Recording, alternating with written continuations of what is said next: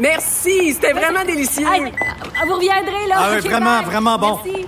Faites attention Ah à oui. Ouais. OK, salut, à la prochaine. Votre auto, c'est un espace où vous pouvez être vous-même. Hey, c'était pas mangeable comme repas. Elle mérite d'être bien protégée et vous méritez d'être bien accompagné. Trouvez la protection la mieux adaptée à votre auto avec Desjardins Assurance et obtenez une soumission en quelques clics sur desjardins.com.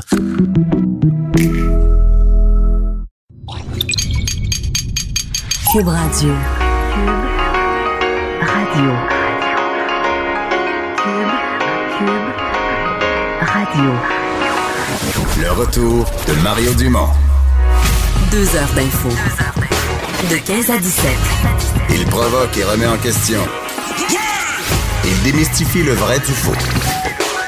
Mario Dumont et Vincent Dessureau. Le retour de Mario Dumont.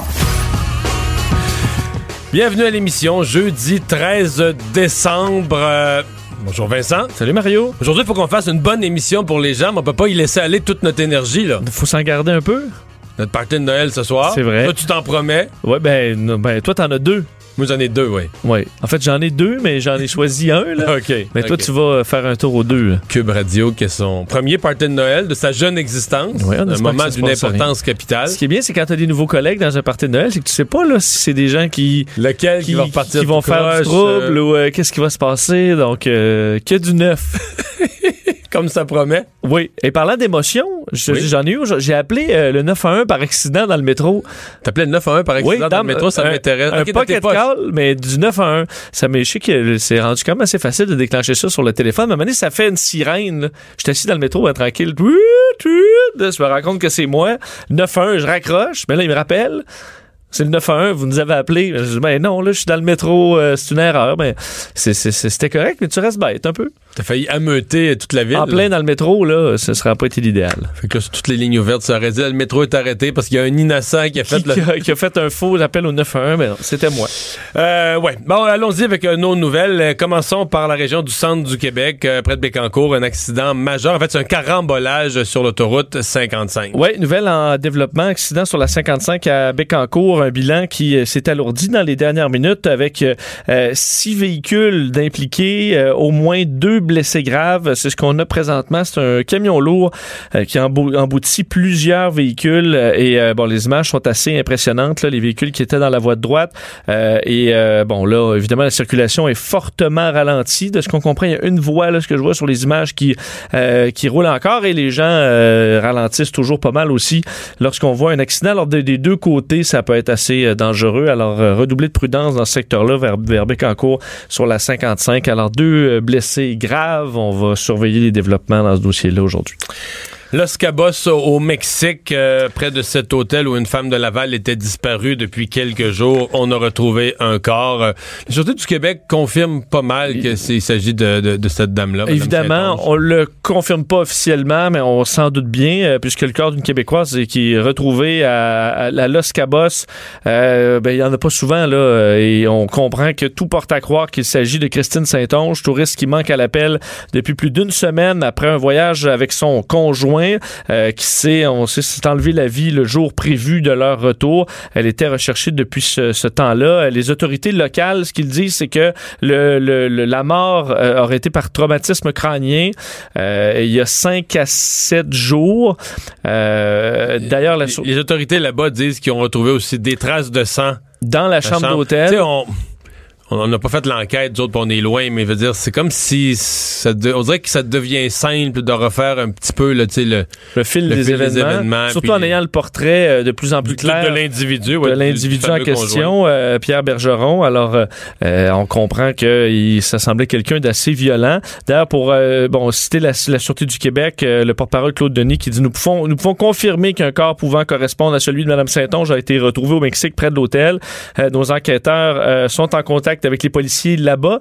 Euh, heureusement, sur place, il y avait un agent de liaison de la GRC euh, qui permet euh, comme ça de faire le, lien entre les différents corps de police là-bas et ici. La Sûreté du Québec est également en contact avec la famille.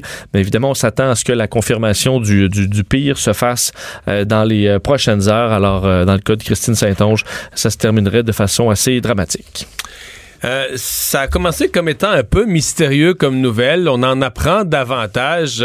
Euh, ça se passe chez les jeunes, euh, monde scolaire à Rimouski, des, des bagarres ni plus ni moins organisées. Oui, vraiment une histoire euh, qui, qui a de quoi inquiéter beaucoup de parents. Euh, Cinq arrestations faites par les, les policiers de Rimouski en raison de bagarres organisées par des élèves de l'école secondaire de Rimouski au parc Lepage. Donc il y a un parc et un groupe de jeunes, on dit un groupe de jeunes de moins de 18 ans, organisait là des bagarres. Et pas seulement juste une bagarre, mais des bagarres avec public. Dans certains cas, jusqu'à 150 à 200 personnes qui se, ramassaient là pour voir les bagarres. Évidemment, beaucoup de jeunes ont des téléphones intelligents aujourd'hui, alors euh, ça filmait ce qui, ce qui se passait là, euh, mettait ça dans certains cas sur les médias sociaux. Alors la Sûreté du Québec euh, qui, euh, bon, il y a eu enquête avec la ville de Rimouski, la commission scolaire des phares dans laquelle l'école secondaire fait partie, la Sûreté du Québec, les autorités de santé et de services sociaux du Bas-Saint-Laurent.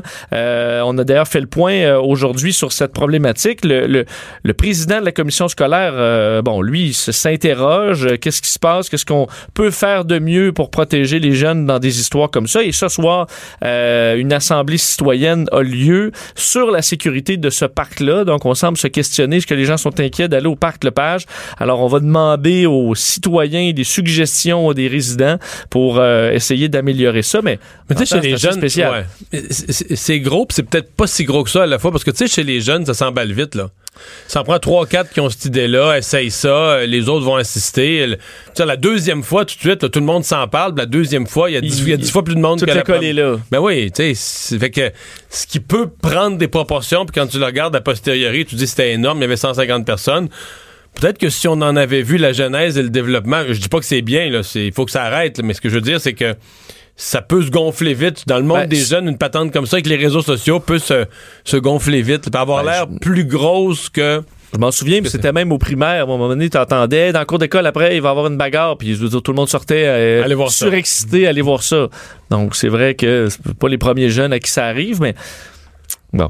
Ça a pris clairement euh, Sur- des, des sur- proportions. Mais il y a eu cinq arrestations quand même. Oui, quand même, et euh, surpris de, que, je veux dire, des jeunes aujourd'hui savent bien que les autres ont des téléphones aussi, puis que ça, c'est sûr que ça va se rendre. En plus, c'est filmé. Ouais. Et c'est sûr que quelqu'un va voir. Non, c'est ça, c'est de voir la chaîne simple des événements. Quelqu'un va voir ça, euh, un adulte va voir ça, va voir que c'est pas correct, puis ça. Et un adulte qui surveille les médias sociaux de le téléphone de son enfant là, dans le game, va dire c'est quoi ça? Ben c'est une bagarre. Ben j'en fais pas partie, mais là ça va se rendre en tout cas. ouais, Donc ouais. c'est pas des criminels euh, très évolués ces petits Non. là. Je pense qu'ils auront peut-être leur, leur leçon. Le maire Labombe qui veut protéger les piétons dans sa ville. Est-ce qu'à Québec, on est moins soucieux des piétons qu'ailleurs? C'est une histoire quand même intéressante. Moi qui viens de Québec, qui habite à Montréal depuis plusieurs années, il y a quand même une différence euh, majeure entre la vie de piéton euh, dans les Ah deux oui? villes. Euh, à Montréal, il faut dire dans la plupart des villes, en fait même dans le Canada anglais, aux États-Unis, Ben en là, Europe, Tu vois, moi, je vois la différence Canada-Anglais-Québec. là. Oui, ben, même- à Ottawa, tu traverses juste la rivière des Outaouais, là, de Gatineau à Ottawa. À Ottawa, un piéton est là. Si t'as un piéton qui regarde un petit peu en direction de la rue, les autos s'arrêtent. Là. oui. Quand disant, même, il, doit, il veut traverser, on va le laisser passer. À Montréal, t'as plus de chances que l'auto arrête. Là. Quand même, Il faut dire qu'il y a beaucoup de signalisation aussi. Peut-être parce que dans mon secteur, dans Schlager, il y en a vraiment beaucoup, mais généralement, là, quand tu t'arrives pour traverser, il y a quand même euh, des, beaucoup de voitures qui vont s'arrêter pour te laisser la place. Puis y a pas à quelqu'un qui- à Québec, euh, non, non, là, la voiture passe en premier. Euh, le piéton, euh, garoche-toi pas là, là, avant que les véhicules soient arrêtés parce que tu vas te faire frapper. Il y a quand même cette, cette différence-là claire. Le piéton attend à Québec. Le piéton attend. Passera quand il n'y aura plus d'auto. quand il n'y aura plus d'auto, tu te donnes une swing puis tu traverses. Euh, et ça, le maire Labombe veut plus ça. Surtout que tu as raison que la comparaison se fait encore plus avec l'Ontario, le reste du Canada et les États-Unis. Euh, le Régis Labombe n'accepte c'est- excuse-moi, je te coupe, mais c'est un continuum, là. Tu sais, parce que nous autres, on peut dire, bon, il y a nous puis les Anglais, mais si tu vas en Angleterre, si tu chez les peuples anglo-saxons, les peuples très disciplinés, tu sais, on arrête. On laisse passer les piétons. Ben, les, le Canada anglais est un peu de ce côté-là. Nous, mais tu sais, tu pourrais aller vers les peuples. Je veux dire, à Rome, là, tout le monde, c'est run for your life. Oui, oui. Les, les autos embarquent les trottoirs. Quand il y a quelqu'un arrêté dans la rue pour débarquer ses sacs d'épicerie, l'auto va passer, passer sur le trottoir, les klaxons. le- Mais tu sais, le Mais- piéton dans cette jungle est un parmi d'autres. Fait qu'il y a des peuples aussi plus indisciplinés encore que les Québécois. Tu sais, c'est un continuum, là, puis... euh, Mais il y a des. Moi qui a des fois le réflexe que, comme bien des Québécois, là, justement, de pas arrêter. En Europe, je pense je ne sais plus dans quel pays, mais où les, les piétons, eux autres, ils prennent pour acquis que même si tu arrives à pleine vitesse, tu vas t'arrêter. Fait que là, moi, mettons, t'as pas vu quelqu'un là qui tu penses pas qu'elle s'enligne, puis euh, Il prend le passage Toi, t'arrêtes pas et là, il embarque sur la, la route, puis là, écoute, j'ai failli frapper quelqu'un à un moment donné de vraiment proche parce que j'avais pas ce réflexe-là, puis elle, elle se disait, ben, il va, il va s'arrêter, c'est sûr. Alors, Et euh, donc, ben, c'est ça, faut- l'avenir l'avenir de Québec, revenons-y. faut rappeler que le code de la sécurité routière prévoit déjà ça. Là. S'il y a un, peu un piéton qui euh, s'avance à une traverse près de pi- piétonnière, mais près de piétonnière, il Une a, traverse peinte, là, euh, Exact. les lignes jaunes. là. il a, il a priorité. C'est déjà le cas, mais ce n'est pas respecté assez. Alors Régis Labombe dit ça, je n'accepte plus ça à Québec. Les piétons devraient avoir plus de priorité pour traverser la rue, euh, comme euh, bon on dit en Ontario aux États-Unis. Alors euh, bon, expliquer au, au comité plénier qui étudiait le budget aujourd'hui qu'on allait améliorer la courtoisie envers les, les piétons. Alors c'est l'objectif. Il y aura un comité en place pour examiner la question. Alors on ne sait pas qu'est-ce que qu'est-ce qu'on va faire vu que c'est déjà interdit. On va probablement juste serrer la vis et Demander aux policiers de l'appliquer davantage. ouais. d'appliquer davantage. Ça, et à l'approche des zones scolaires où euh, les traverses piétonnières, encore là, ne sont pas assez respectées. Il y a du travail à faire. Alors, on va voir si ça s'améliore à Québec. Mais tu sais, il faut passer le message aux automobilistes d'être plus respectueux des piétons, sans passer le message aux piétons de faire moins attention. Ben non, exact. Parce que moi, quand je suis piéton, là, même si je sais que légalement j'ai priorité, mettons, un passage pour piéton, il est bien dessiné, la peinture est bien fraîche, on le voit parfaitement, tout est parfait. Je veux dire, je regarde quand même ce que je fais parce que je me dis, même si j'ai raison, là, si, euh, s'il y a collision, je finis deuxième. Là. Ben, c'est ça. Parce que S'il y a un Yukon, s'il y a euh, un GM Yukon qui me rentre dedans, je, je- je finis deuxième. Là, tu Et vois. c'est vrai que ces temps-ci, là, les, les traverses, on les voit pr- pratiquement pas là, à bien, Non, dans là, bien sont des cas. pas mal. Là. Donc, on faut prendre, faut jamais prendre pour acquis que le conducteur nous a vus. Fait que quand t'es le plus vulnérable de la route, t'as beau te dire... euh, tu sais, t'as beau te dire j'avais raison, là. Tu sais, tu diras ça, là, tu vas être euh, dans le plâtre, là, des chevilles au cou, là, puis tu diras, J'avais raison. J'avais raison. Ben, ben, c'est ça, tu sais. Ouais. J'étais dans mon droit. mais Tu surveilles tes affaires, tu sais. Euh, la traque se poursuit à Strasbourg. En fait, pendant un moment dans la matinée, moi, j'étais en ligne, euh, j'étais en ligne, j'étais en onde en direct à LCN. On a pensé, il y avait vraiment une opération policière. On a pensé peut-être qu'on avait localisé l'individu, mais finalement, c'était pas ça du tout. Il y a eu perquisition. Il y a eu, il y a eu arrestation d'un- d'une cinquième personne. Cinquième proche, euh, ben, proche. tu l'as dit, puis, opération, mais qui ne visait pas une arrestation euh, euh, de, de l'auteur de cette tuerie, shérif Shekat. Euh, on, c'est pas au ski. on sait toujours. C'est ça la vérité, là. On semble pas le savoir, euh, à moins qu'il y ait des informations qu'on n'a pas. Mais opération policière euh, à Strasbourg, dans le, le même quartier, là, Neudorf, on avait vu les premières opérations tout de suite après euh, les événements. Un cinquième pro- proche placé en garde à vue. Ce n'est pas dans la famille immédiate de shérif Shekat, mais on sait que sa famille, les parents et deux de ses frères avaient déjà été arrêtés dans le cadre de cette enquête. Mais bon, on semble pas avancer euh, beaucoup pour le reste. Les policiers lourdement armés qui ont pénétré quand même pendant plus d'une heure euh, cette maison. euh, Mais c'est pas, pas trop clair. Les, les- les proches l'ont arrêté, on dit qu'on les a en garde à vue. Est-ce qu'on a quelque chose à leur reprocher ou on fait juste dire, regarde, là, on te garde à vue parce que tu vas nous aider à le retrouver, puis si que... Puis je me demandais, est-ce que, tu sais, mettons, au Canada, on aurait-tu le droit de faire ça? Mettons, un terroriste, là, au Canada, euh, euh, pose un- euh, une série de gestes comme ça. Est-ce qu'on aurait le droit d'arrêter papa, maman, frère, soeur, je sais pas trop, puis de les garder en garde à vue parce que 24 normalement, il faut que tu, dé- tu dois déposer des Des accus- accusations. Ben, ils ont Je, je me- je me suis demandé, là, tu sais, la Charte des droits canadiennes, c'est un exemple où on dirait ici, ben, même si ton type, là, il a tué, même si ton fils, il a tué euh, trois personnes, il a blessé 12 autres, ben, toi, la Charte des droits et libertés te protège, puis on peut pas, te- on peut pas te garder, je sais pas. Si on n'a rien reproché à la mère, mettons, là, directement, là, juste pour mettre une pression sur le fils, ou je sais pas. Peut-être que dans des cas terroristes, euh, il- Ouais, les règles sont plus permissives. ouais. Euh, faut dire que bon, c'est toujours l'homme le plus recherché de France, évidemment, shérif Shekat et euh, des centaines de policiers qui le pourchassent euh, partout. On se demande s'il a passé la frontière, vers, ben, la frontière. C'est pas loin, là. C'est exactement vers l'Allemagne. Lui qui a un lourd passé judiciaire, 67 antécédents judiciaires, dont 27 condamnations dans trois pays pour des, euh, des dossiers de droit commun. Alors évidemment, on s'inquiète et il semble que les Gilets jaunes souhaitent encore faire des, euh, des, une mobilisation en fin de semaine. Alors ce sera un gros, gros week-end pour les forces de l'ordre en France. Le retour de Mario Dumont. Joignez-vous à la discussion. Appelez ou textez 187 Cube Radio. 1877 827 2346. On est de retour, euh, Vincent, donc le SPVM qui veut s'attaquer au cannabis illégal. Ouais, pour livrer une lutte aux, euh, vendeurs euh, illégaux, parce qu'il en existe encore euh, dans le monde du, cannabis, même si c'est légal au Canada depuis le 17 octobre dernier. On sait que les seuls qui sont autorisés à en faire la vente, ce sont les succursales de la SQDC. Alors, le service de police de la ville de Montréal qui met sur pied une équipe pour aller chercher euh, ces petits trafiquants, là. Tu disais, sur les trafiquants de coin de rue, les, les petits vendeurs de drogue, qui ont continué leurs opérations malgré euh, la légalisation en octobre. Euh, c'est quand même un bon montant, parce qu'on octroie euh, 1,3 million de dollars pour le déploiement de cette équipe-là, qui va euh, être dédiée exclusivement à cette tâche. 26 policiers, deux employés admi- administratifs qui vont être euh, euh, donc euh, mis sur pied pour euh, bon pour ça. Et ce sera renouvelé euh, en début d'année euh, prochaine pour couvrir euh, la période suivante. Alors bref, on s'attaque à on s'attaque aux petits revendeurs. Mais c'est bien ça. Euh, ben, non, mais je veux dire, ben, faut, faut être, faut être sérieux. Si tu, tu veux aller chercher les bénéfices de la légalisation, là, pas au moins euh, être sérieux dans ton. Je suis un sceptique de la légalisation, mais enfin, euh, si tu veux l'avoir faite sérieusement, ben au minimum, là, il faut que tu faut que tu pousses la lutte aux, aux petits revendeurs. Mais là, le problème que tu as, c'est que euh, la SQDC, la Société québécoise du cannabis, a réitéré aujourd'hui Mm.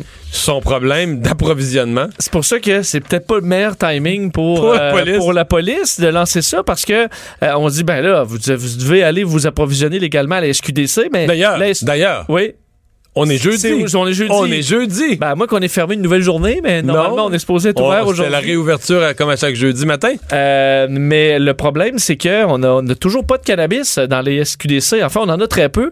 La SQDC a, ré- a répondu euh, aujourd'hui sur Twitter à quelqu'un qui posait la question pouvez-vous faire un- une mise à jour de, de la situation dans les SQDC parce que vous avez plus de cannabis, mais ça va durer combien de temps? C'est-tu- Ce sera-tu réglé dans les prochains jours ou dans les prochaines semaines, les prochains mois? Ben, la SQDC a répondu, faut dire uniquement en anglais, là, mais c'est une question en anglais, en disant la SQDC a euh, présentement de- des grands problèmes, des problèmes euh, significatifs euh, d'approvisionnement. Euh, les euh, bon, ceux, ceux qui approvisionnent la SQDC ont des stocks très limités. On réduit le nombre de produits qui sont disponibles dans en succursale et en ligne, et on s'attend à ce que cette pénurie euh, dure euh, pour tous les produits. Là, on dit euh, à travers toute la panoplie de produits de la SQDC pour au moins les prochaines semaines. Alors, on n'est pas prêt de régler le dossier à la SQDC. Non, quand, quand le commerçant lui-même, quand la SQDC, le vendeur lui-même, te présente les choses de cet angle-là en te disant, regarde, j'ai. J'ai plus de produits. Je Généralement, si tu manques un peu de produits, là, tu, tu le diras pas. Tu vas te dire, regarde, Ben. là, euh, une fois le client, une fois le client arrivé, tu sais, regarde, je sais pas, moi, t'es une boucherie, là, puis il te manque une sorte de viande. Tu te dis, une fois le client sur place, là, si j'ai plus de contrefilet, moi, il passait d'autres choses. quand t'annonces, quand tu vas au devant pour annoncer que t'as pas de produits, c'est parce que tu sais que quand le client va rentrer, il, il va, il va faire une syncope. il va dire, Ben, non, mais pour vrai, là, On va être déçu. c'est parce que tu veux vraiment prévenir, parce que s'il te manque juste une coupe de produits, euh, tu fermes ta gueule. Tu dis, Ben, c'est ça. Alors, bon, il vendra d'autres choses. pour ça que si on s'attaque aux petits revendeurs qui restent et la SQDC n'a pas de produit, ben, il y en a qui n'auront pas du tout de cannabis pour le temps des fêtes. Vincent, il y a une nouvelle qui commence à faire une tache d'huile au Canada, aux États-Unis, au Québec, des alertes à la bombe en série dans plusieurs villes. Ouais, euh, plusieurs euh, villes canadiennes américaines qui auraient reçu des, euh, des, des alertes à la bombe aujourd'hui, causant des déploiements policiers importants, euh, entre autres la police d'Ottawa qui le, qui le confirme, pour une dizaine de menaces, là, juste à Ottawa, des courriels envoyés à plusieurs individus et à des entreprises d'Ottawa et de Gatineau. Alors, faudra voir l'étendue parce que aux États-Unis, on m'en rapporte dans plusieurs États, le Colorado, la Californie, la Floride, la Georgie, l'Idaho, le Massachusetts et j'en passe, là, donc plusieurs alertes à la bombe un peu partout. La police de New York, d'ailleurs, a avisé sur Twitter que la menace semblait sérieuse à leurs yeux. Euh, les alertes qui auraient visé des écoles et des entreprises euh, par, par endroit. Euh, on Tout, dit tout le monde semble dire que c'est pas, c'est pas fondé, là. Ça semble être euh, à tous on n'a pas endroits. trouvé nulle part euh, de, de, de bombes. On dit que dans les messages, on demande d'envoyer de l'argent, en fait, des montants sous forme de bitcoin, là, donc en crypto-monnaie. Alors, des, euh, des courriels qui ont été envoyés à plusieurs endroits. Comme tu le dis, ça semble peu crédible. C'est ce que dit finalement le- la police de New York. Ouais, euh, tu vois, j'ai euh, le CNN qui vient tout juste de publier il y a quelques secondes euh, des endroits comme dans, dans tous les États que tu as nommés et d'autres, là, des universités, des tribunaux, des médias, euh, qui ont Ben- reçu ces qui ont reçu ces, ces- ces courriels de, de menaces là, Je vais te lire le, le- le message de la police de New York là, qui dit à ce moment-ci, euh, il apparaît que euh, ces menaces ont pour but de soit faire du, euh, du, du trouble ou d'obtenir de l'argent. Nous répondons à chaque appel et à chaque courriel pour aller faire une recherche, mais nous voulons transmettre l'information comme quoi la crédibilité de ces menaces peut être évaluée comme étant non crédible. Et Alors, France Info, il y a 40 secondes, attentat à Strasbourg, shérif Tchekat a été tué. Il s'était réfugié dans un entrepôt situé à la plaine des Bouchers, dans le quartier de la Méno. Je connais pas le quartier de la Méno, je suppose que c'est à Strasbourg. ouais, euh, quartier, euh, on dit qu'il y a eu plusieurs coups de feu. euh, Mais dans donc, France, c'est. France Info, là, il y a quelques secondes, euh, le suspect de l'attentat de Strasbourg, neutralisé par la police, il aurait été euh, abattu, réfugié dans un entrepôt. Donc, on aura sans doute euh, plus de détails euh, dans les euh, dans les prochaines minutes. Euh, on parle aussi des coups du euh, G7, euh, Vincent. Oui, alors qu'on parle de sécurité, justement, on parle d'attentats et de bombes, euh, on sait que la sécurité, ça coûte extrêmement cher et euh, dans le cas du G7, une sécurité qui finalement n'aura pas été vraiment nécessaire, là, euh, si ce n'est que dissuasive peut-être. Euh, Aujourd'hui, on parlait de la ville de Québec tantôt, mais euh, c'était le comité plénier. On a donné des euh, du G7 pour la police de la ville de Québec. Euh, on l'évalue à 8,5 millions de dollars pour le G7 pour seulement la ville de Québec. Facture qui sera par contre totalement assumée par le gouvernement fédéral. C'est ce qu'a expliqué euh, le service de police euh, aujourd'hui de Québec via son chef euh, Robert Pigeon. Alors on dit là, il y a 350 000 qui restent à la ville pour des équipements qui qu'on a pu renouveler qui sont remboursés à 50% Alors demain on donnera les détails vraiment plus plus précis pendant, pendant qu'on va faire le bilan de l'année policière 2018.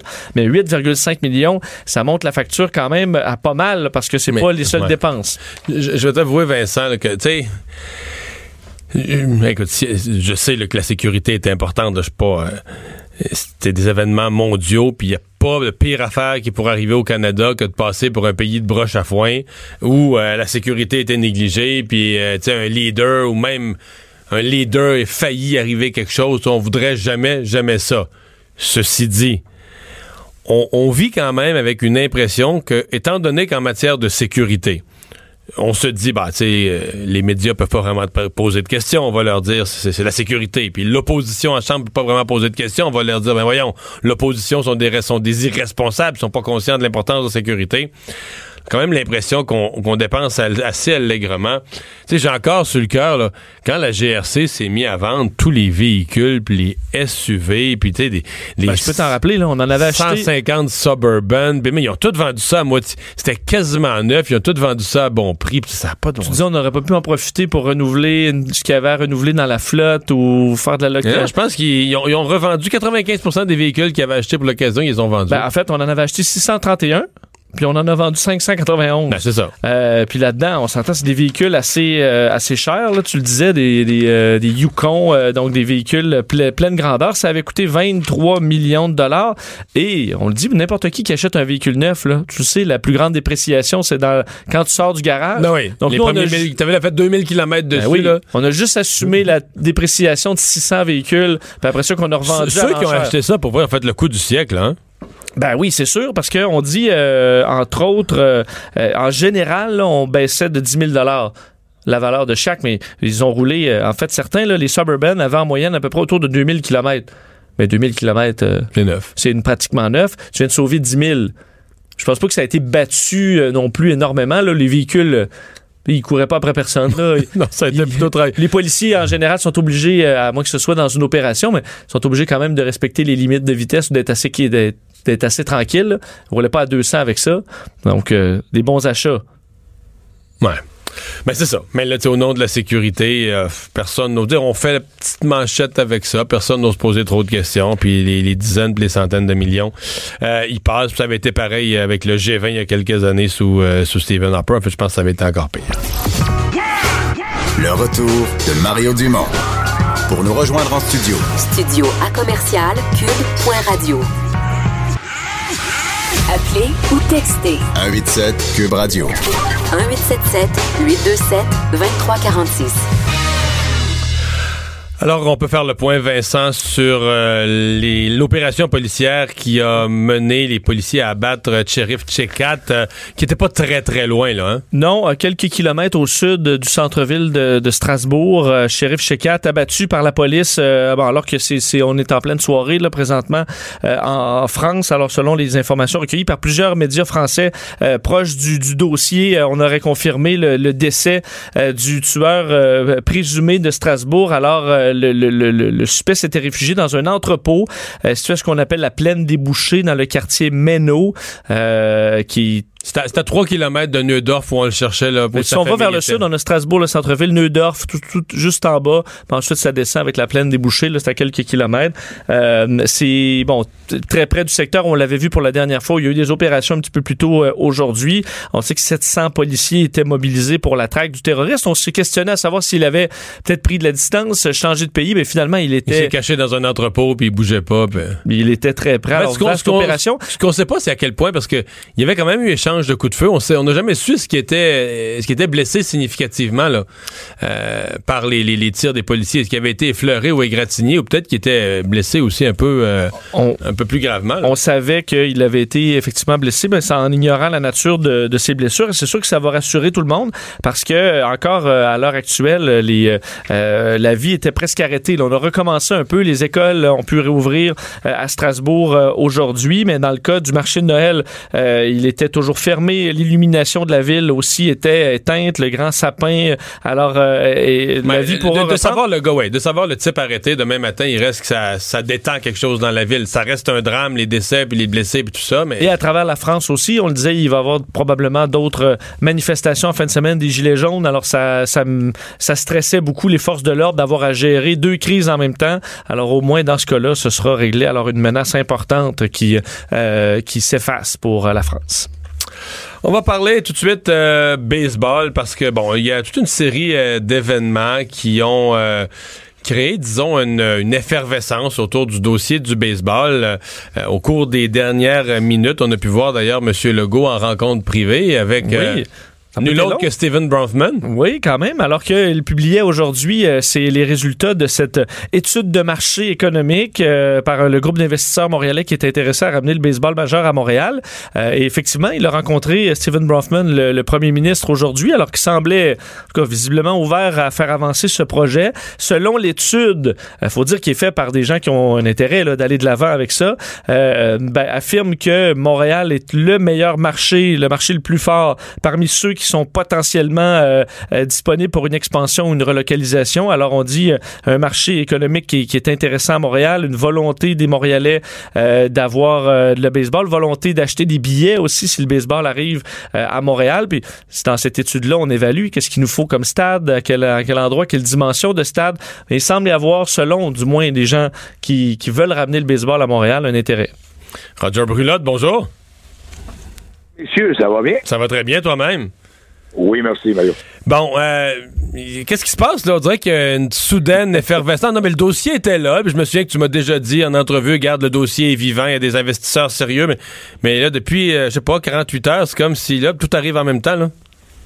C'est qu'un des investisseurs qu'on n'a jamais parlé, qui est maintenant sorti officiellement, c'est M. Alain Bouchard. Couche-tard. Alors, sais, oui. Fait que tu parles avec ça, ça fait un autre. euh, un, autre, Ah, un autre sérieux qui peut, qui peut mettre de l'argent sur la table. là. C'est bien ça. C'est des gens, comme tu mentionnes, sérieux avec de l'argent, qui ont accepté le projet. C'est ça qui est le fun. Et non pas des gens intéressés d'embarquer dans, dans le projet. Alors ça, c'est bien encourageant de voir ça. Mais les deux jours, c'est ça s'est passé à, aux assises à Vegas. Là, le commissaire de laissé sous-entendre que ça va pas bien, attendre pas. Qu'on avait un contrat avec les autres, ça peut être terminé le 31 décembre, puis on n'y arrive pas. Fait que ça, là, ça, a- ça a commencé à, à ouvrir des potes un peu plus. Mais on a tellement été échaudé dans le hockey ou dans d'autres. Tu sais, entendre que là, une équipe va mal puis que ça pourrait être un déménagement à Québec, que là. Il me semble qu'on n'y croit plus à ça. On a toujours l'impression, ouais, une équipe va mal, mais, mais là, tu, dis, c'est faut prendre ça au sérieux, ce qui se passe à Tampa Bay, au point de changer de ville, puis au point que ça puisse être Montréal pour vrai, là. La raison pour laquelle c'est plus la grande différence entre la Ligue nationale et du baseball majeur, c'est que le commissaire du baseball a bel et bien dit Montréal, c'est une belle ville. Que Montréal, c'est une ville. Tandis qu'au hockey, il, se compromet pas, si tu parles français. Mais ailleurs, il se compromet. Le baseball majeur le fait, c'est ça qui la grande différence. Ouais. Et, euh, et- et- et donc, euh, ça veut dire que quoi? Ça veut dire que le commissaire du baseball croit à la fois à la ville et au groupe d'investisseurs. Mais premièrement, la ville, oui, mais surtout le groupe d'investisseurs. Quand tu arrives avec une franchise dans le sport, c'est que tu dis, OK, est-ce qu'on a un groupe solide? Le groupe qu'on a présentement, là, il est aussi solide qu'à l'époque que le père était propriétaire, M. Charles Bronfman. Alors, c'est ça qui est la différence. Et si vous avez remarqué, c'est des individus qui embarquent et pas nécessairement juste les corporations. Ça, c'est mieux, Encore hein? une fois, ça, ben, c'est parce que ça, t'es pas obligé d'aller voir des actionnaires pour sortir de l'argent. Ouais, non, puis faire un conseil, de faire un conseil d'administration, puis un comité d'études, puis trois mois après, t'as toujours pas de décision. Les individus ont l'argent dans leur poche. Ils se parlent cinq minutes au téléphone, puis ils règlent le cas. Ben, c'est ça la grande différence. Parce- Alors, c'est plus facile à gérer pour tout le monde. On connaît les budgets, on connaît les investissements. L'avenir nous, nous réserve. C'est ça qui est tellement important. Ouais. Euh, je sais qu'il n'y a pas de chiffre précis, mais c'est rendu, ça vaut combien, là, une franchise dans le baseball majeur? C'est-tu autant que dans la Ligue nationale de hockey? C'est-tu plus? Mais dans un déménagement de franchise, c'est pas le même prix qu'une expansion. Ouais, c'est vrai. hein. C'est vrai. Et c'est un déménagement que, d'après moi, ça va être un partenariat, Mario. Ça me surprendrait que ce soit 100% québécois. Ça me surprendrait. Tu dire que les Je actionnaires de Tampa Bay pourraient vouloir garder, euh, parti. Ah, sans ah. aucun doute. Sans aucun doute. même si l'équipe est plus chez eux? Non, mais son, son rendement financier va être là. Ah ouais. Puis tu penses, tu penses qu'ils pensent à ça? Ben, je suis pas sûr, mais je pense, je pense qu'il y a tendance. Si je peux dire une chose, le groupe de Montréal avait venu qui tiennent comme partenaire. La, la mairesse là-dedans, la mairesse Valérie Plante, parce que bon, euh, il y a comme deux étapes. là. Durant la campagne, elle n'était pas la plus chaude. On avait l'impression que c'était son adversaire Kodak qui était le, le maniaque du baseball. Euh, puis après ça, elle a rencontré Steven Bronfman. Puis oups, là, euh, un peu comme Saint Paul sur le chemin de Damas, elle a vu la lumière. Là. Mais je pense que ce que de la, Madame la mairesse, le dossier, elle ne connaissait pas auparavant aussi bien qu'aujourd'hui. Une fois qu'elle a rencontré Stephen Bronfman ainsi que Mitch Garber, elle a vu le sérieux et surtout la proposition et le coût que ça peut coûter à la Ville de Montréal. C'est ça qui est le plus important, je pense. Que c'est pas des, pas des quêteux qui attendent que la ville paye tout là. C'est justement ça. C'est ça, c'est ça qu'on les- ils veulent faire, c'est un partenariat d'affaires avec les gouvernements. C'est là qu'est la différence. Ils veulent pas dire. Euh, on donner un exemple. Lorsque M. Brochu est rentré dans le bureau de M. euh, Bouchard avec Bud Selig, M. Bouchard était prêt à investir dans l'équipe. On n'a pas comprendre. Mais il a dit si vous déménagez, vous me mettez mon argent. Ils ont dit non. Je vous aide pas d'abord. Ouais, non, j'avoue que mettre la- t'es premier ministre, dis-moi je vais mettre l'argent des Québécois. Si le club déménage, ils partent avec l'argent des Québécois, non, ça, ça peut pas. Il n'y a pas un premier ministre qui pourrait signer un deal de même. Mais c'est ça que c'est ça que M. Bouchard avait dit dans le temps. Et euh, M. euh, Rocher va refuser. M. Bouchard a passé pour le gars pas fin, mais dans le fond, dans le fond je pense qu'il a pris une bonne décision. Mais si on s'en vient aujourd'hui avec le groupe d'actionnaires, on a un jeune groupe d'actionnaires qui financièrement vont bien. C'est une affaire qui veulent surtout oui, ils aiment le baseball, sans aucun doute. Mais il faut pas oublier leur passion aussi pour la ville de Montréal et le Québec. Ça, faut Yeah. jamais oublier ça. L'étude de marché, là, elle me paraît quand même un peu optimiste, euh, Roger. Est-ce qu'il y a des. Est-ce qu'il y a de l'avenir des jeunes? Il y a une impression, puis quand je parle à des jeunes, que c'est une affaire de. Tu sais, le baseball, c'est du euh, 45 ans et plus, là. Tu sais, que moi, je- tu sais, que si on vendait des billets, moi, je serais d'un jeune au stade, là, à quasiment 50 ans, là. Tu comprends que. Mal- malheureusement, Mario, tu serais des vieux. Parce que si on regarde ce qui se dit au baseball les dernières années, des, des matchs, c'est la moyenne à beaucoup, en- dans coin de 30 ans, beaucoup de jeunes de 30 ans. Mais même à Montréal, 25 parce que là, on, on nous dit à Montréal, à les Montréal. jeunes, là, c'est le basket, puis le soccer, puis c'est les nouveaux sports, là. Oui, c'est nouveau sport, mais le baseball va être nouveau encore. Hein? À Montréal, ils veulent l'être, mais les jeunes vont embarquer, t'es sûr de ça, toi? Ah, ça, ça me donne. Les jeunes suivent que c'est qui est en mode. Faut jamais oublier ça.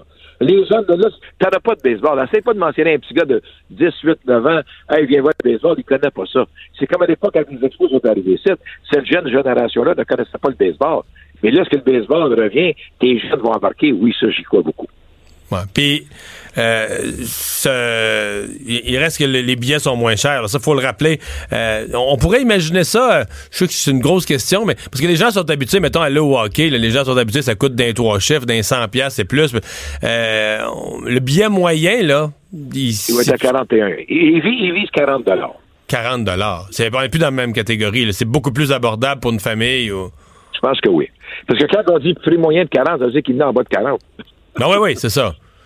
C'est parce que le plan qu'ils ont qu'ils ont fait, là, Mario, c'est que dans leur loge, ainsi que dans leurs billets privilégiés, c'est en bas, les billets coûtent plus cher. Ceux-là, c'est sûr, ils vont coûter plus cher. mais c'est toujours dans la Mais ils veulent faire un partenariat d'affaires avec eux autres.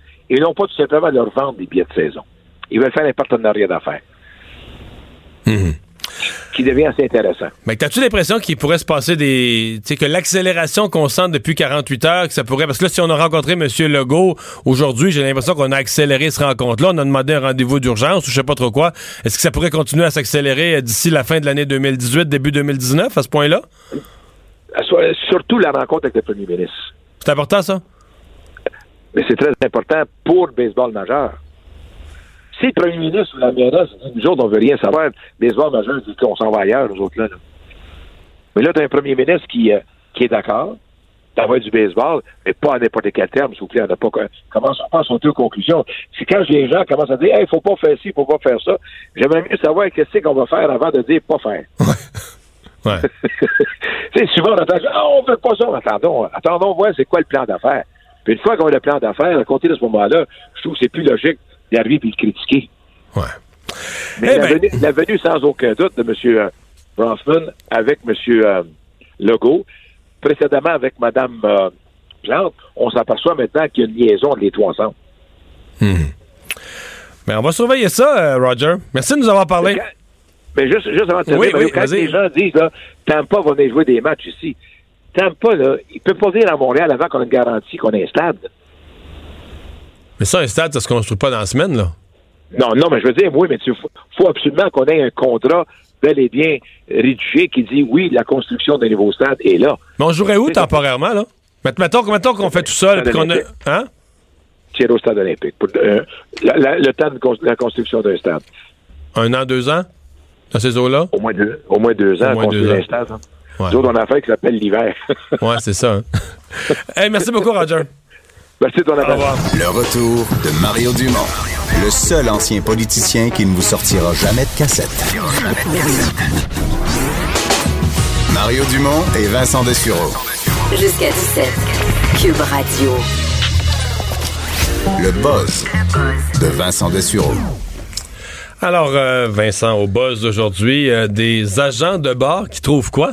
Ouais, écoute, une histoire euh, vraiment particulière euh, dans un. Je sais pas si c'est déjà arrivé des anecdotes dans un vol, là, un vol d'avion, où tu as besoin de retourner pour un problème euh, mécanique ou autre. Mais euh, sur un vol entre euh, qui euh, s'en allait vers Dallas de Seattle dimanche, un vol de la compagnie Southwest, c'est arrivé quelque chose d'assez particulier. C'est qu'on décolle. Tout va bien, le vol va bien, mais les agents de bord, à un moment donné, trouvent une petite, euh, petite glacière qui semble euh, sans, euh, sans personne qui, qui, qui s'en occupe, là, l'ouvre et il y a un cœur humain Ah? à l'intérieur. Un cœur humain qui servait. Une transplantation. Une je pense que transplantation. vu que tu m'as dit dans une glacière, là. Ben, c'est ça. ben, aussi parce que des cœurs humains n'entraînent pas tant que ça. Ben, non, sauf que le cœur humain, il devait débarquer à Seattle. Puis là, il était reparti pour Il est Dallas. parti pour Dallas. Parce qu'il avait oublié de livrer le colis. ni Ben, je veux dire, je- qui oublie, euh, il me semble, tu sais, on dit you got one job, là, il me semble, c'est, je, je comprends pas que t'aies oublié, euh, mettons, t'es responsable de transporter le cœur humain, puis là, t'amènes, genre, j'ai mon iPad, j'ai mon passeport, parfait, puis moi, je suis vraiment T'es rendu au bureau, puis ah, j'ai oublié le cœur dans l'avion. La leçon là-dedans, c'est Ouais. qu'on confie pas le cœur à un gars comme moi. Là. Non, parce moi, que je pourrais oublier. Là. tu- t'es rendu chez vous, puis euh, Ah, le ah, en train d'écouter un film, puis le cœur est dans l'avion. Et là, ce que ce qu'on a fait, c'est que euh, Est-ce qu'on est qu'on rebrouche chemin avec les coûts financiers et tout? Ben, parce que là, ça veut dire qu'il y a- quelqu'un quelqu'un de très malade qui attendait une transplantation cardiaque. ben oui. Puis le cœur est reparti en avion pour Dallas. Là. Alors là, le pilote, c'est en fait de ce qu'on comprend là, euh, branle-bas de combat. Les agents de bord ont informé les pilotes, les pilotes ont informé euh, évidemment le service de contrôle aérien qu'ils avaient un cœur à bord. On a essayé de trouver ça s'en va où. Euh, Est-ce que c'est encore possible de le ramener Et on était encore dans les temps. Alors euh, le pilote, tout simplement. qu'on était à l'intérieur des temps où le cœur est encore bon pour être transplanté. Exact. Pendant qu'on a un monsieur qui ou une madame là, qui attend là, à l'hôpital, là, probablement déjà euh, sur la table J'espère qu'ils d'opération. n'ont pas enlevé l'ancien cœur déjà. là. Euh, je- J'espère que non. Alors, le, le pilote a euh, avisé tout le monde, on revire de bord. Euh, alors, on est retourné euh, à Seattle. On a, dé- on a débarqué le cœur en urgence. Euh, problème pour les passagers, par contre, c'est qu'après ça, la- la- l'avion repartait plus. En tout cas, en, en gros, il y avait non, parce que le nombre d'heures de vol, Ben, la, on, la non, lente. on parle vraiment d'un problème mécanique. Il y a vraiment eu un Ah problème ouais, mécanique après. Alors, euh, finalement, on ressort tout le monde au complet, euh, fait venir un autre avion. Alors, ça a pris cinq heures euh, au sol pour les passagers, le temps de, de, de, de reprendre un nouvel appareil. Et là, les, bon, la compagnie aérienne s'excusait, mais en même temps, probablement fait la bonne chose euh, là-dedans. Ils ont expliqué que euh, leur priorité était la sécurité des passagers et la livraison sécuritaire de tous les cargos précieux euh, qu'eux transportent chaque jour. Mais c'est un cas vraiment unique, là. Euh, en tout cas, de, de mémoire d'homme pour le monde de Ils l'aviation. ont montré qu'ils avaient du cœur. Oui. Ah oui, c'est bien. c'est bon. Bon, C'est- bon, mais je fallait sais pas si la personne ça. a survécu. On n'a pas eu de nouvelles à savoir est-ce que ça a été bien transplanté. Est-ce que quelqu'un l'a oublié dans le taxi après? Mais c'est... on doit virer de bord au moins. Mais en tout cas, la personne qui s'est fait transplanter le cœur, si ça s'est rendu à terme, ça a bien été, va avoir. euh, Toute une histoire. Quand elle va être invitée sur un plateau de TV, tu sais, c'est un plateau de TV, la question qu'ils te posent toujours, c'est avez-vous une anecdote à raconter, là? J'en ai une pas pire. ouais, j'en ai une. J'ai fait revirer euh, Un avion, ouais. un avion de bord. Euh, la Chine qui construit, ouais, des, qui construit tout, là, des ponts, des aéroports, des gratte-ciels. Ouais, si vous vous demandez si l'argent est encore chez nous là, de moins en moins parce que aujourd'hui sorti le palmarès des euh, de la construction de gratte-ciel dans le monde. Alors un palmarès Pour l'année, pour la l'année décennie, pour l'année. 2018. OK. Et ce qu'on se rend compte, c'est que de un, la, Ch- la Chine euh, bat euh, tous les pays en termes de construction de gratte-ciel, mais que 2018 en Chine, c'est le pays dans l'histoire en un an qui a construit le plus de Comment on gratte-ciel. définit, euh, à combien d'étages? C'est 200 mètres et plus. 200 mètres. Donc, ça veut dire 60 étages au moins. Là. À peu près. On parle de quelque chose d'assez Ouais, ouais, euh, sérieux, là. d'assez sérieux. Genre à Montréal, il n'y a pas de 150 gratte-ciel, ou à peu près pas, là, dans ces critères. Hum, J'avoue que euh, faudrait voir euh, le mille de la gauchetière euh, mesure combien. Je sais pas si on peut vérifier ça, mais euh, je l'ai. Donc, mais sur les Bon. 10, est-ce qu'ils sont tous en Chine? En fait, y non, mais il y en a pas 10. Il y en a, y en a construit 88. Hein? C'est le nombre dans l'année qui est impressionnant. C'est qu'ils ont bâti dans l'année 88 gratte-ciel de plus de 200 mètres. C'est ça le record ultime, euh, le plus haut étant le Citic Ah. Tower à Beijing. 215 mètres le mille de la gauchetière. Ah, bon, Donc, on on a un gratte-ciel à on Montréal. on dans- en a un. Et Place Ville-Marie, peut-être aussi dans ces conditions-là, ça à la limite. Oui, je pense bas. que oui. Alors, euh, à Pékin, Citic Tower à, à 528 mètres. Et euh, ce qui est intéressant, c'est que le, deux, le pays numéro 2, c'est qui, Mario? Euh, les États-Unis en construisent plus vrai. Ça doit être un pays en développement aussi. Non, c'est encore les États-Unis. Ah, c'est encore les États-Unis, ok. À 13. T'imagines la différence? La Chine, 88 gratte-ciel en 2018. Les Les, États-Unis, 13. deuxième, 13. Alors, la différence est immense. On dit qu'en Asie, là, sur les 143 gratte-ciel construits dans l'année, 76% c'est en Asie. Donc, pratiquement, là, tout ce qui se construit, euh, c'est là-bas. En termes de villes, donc, le top des villes, c'est la ville chinoise de Shenzhen, qui est euh, numéro 1. juste là-bas, on a construit 14 gratte-ciel en une année pour la ville. C'est devant Dubaï à 10. Alors, même Dubaï, ça continue quand même à bien aller. Et euh, ensuite, pour euh, un rebond, c'est la ville de New York qui, quand même, euh, la ville en a rajouté à New York quand même 8 OK, cette année, 8 gratte-ciel. Alors, ça a été une année, c'est le double de, de, de l'année dernière pour, euh, pour New York. Mais ça montre à quel point euh, en Chine, c'est très, très intense, un développement très que Place Ville-Marie, 188 mètres, ce qui veut dire qu'au Québec, il n'y a pas rien de plus haut en dehors de Montréal, non, que j'oublierais. Donc, on a- Donc, au Québec, on a un gratte-ciel. Au, sens, au sens de cette définition-là, dans tout le Québec, on a un gratte-ciel. Puis pas, Le dans- mille de la gauchetière. pas en 2018, là. Non, non, non, pas en 2018. Tout- tout un le temps, tout tout le temps. Il va en avoir un deuxième à Québec. Euh, ben, Le phare. Le phare, là, qui est, on va attendre que les fondations se fassent, là, puis on est peut-être en train, on va peut-être rapetisser le projet aussi. Oh, Mais je oh. te dire pourquoi, comment on explique la performance de la Chine au-delà de l'économie qui est en, ex- en, explo- en explosion, c'est que, euh, ça- on dit que ça prend entre 3 et 10 ans pour euh, faire la construction d'un édifice comme ça. Donc, le- les plans, évidemment, et la construction. Et ça mène, le 10 ans, ça nous amène où? Ça nous amène à la crise de, de 2008-2009 et que la Chine a décidé de s'en sortir, eux, alors qu'ils avaient des liquidités en euh, construisant. Alors, ils ont lancé plein, plein de projets, alors que Donc, nous, de des notre projets, côté- comme nous, on réparait nos viaducs qui pétaient, là, on- pour ça. se sortir de la crise, eux construisaient des nouveaux gratte-ciels. Alors, en Amérique, nous, on a traversé la crise pas en lançant un paquet de projets de, de gratte-ciel. Alors là, à 3 10 Non, ans non, plus tard, nous, on, a vraiment retrouve- réparé. On a profité de la crise de garde. On a tellement de viaducs, tout à, tout à arranger. Ça va faire des gros travaux d'infrastructure. Nous, on réparait des viaducs. Là. Alors, euh, pendant ce temps-là, en Chine, faisait des projets de gratte-ciel et c'est ça qu'on se rend compte aujourd'hui. Et la plus, euh, le- la tour la plus haute au monde, c'est toujours Burj Khalifa à Dubaï à 828 mètres. Alors, euh, qui a ce record-là quand même depuis quelques années maintenant. 828 mètres, c'est comme 160 étages. Si, ouais, ça n'a pas, pas de bon sens. là. Je pense qu'il y a des projets quand même euh, en construction pour, euh, pour battre euh, Burj Khalifa, mais c'est quelque chose. Euh, Apple qui investit euh, dans une université. Euh, ben, un campus, Un campus, le- ouais. où va travailler les.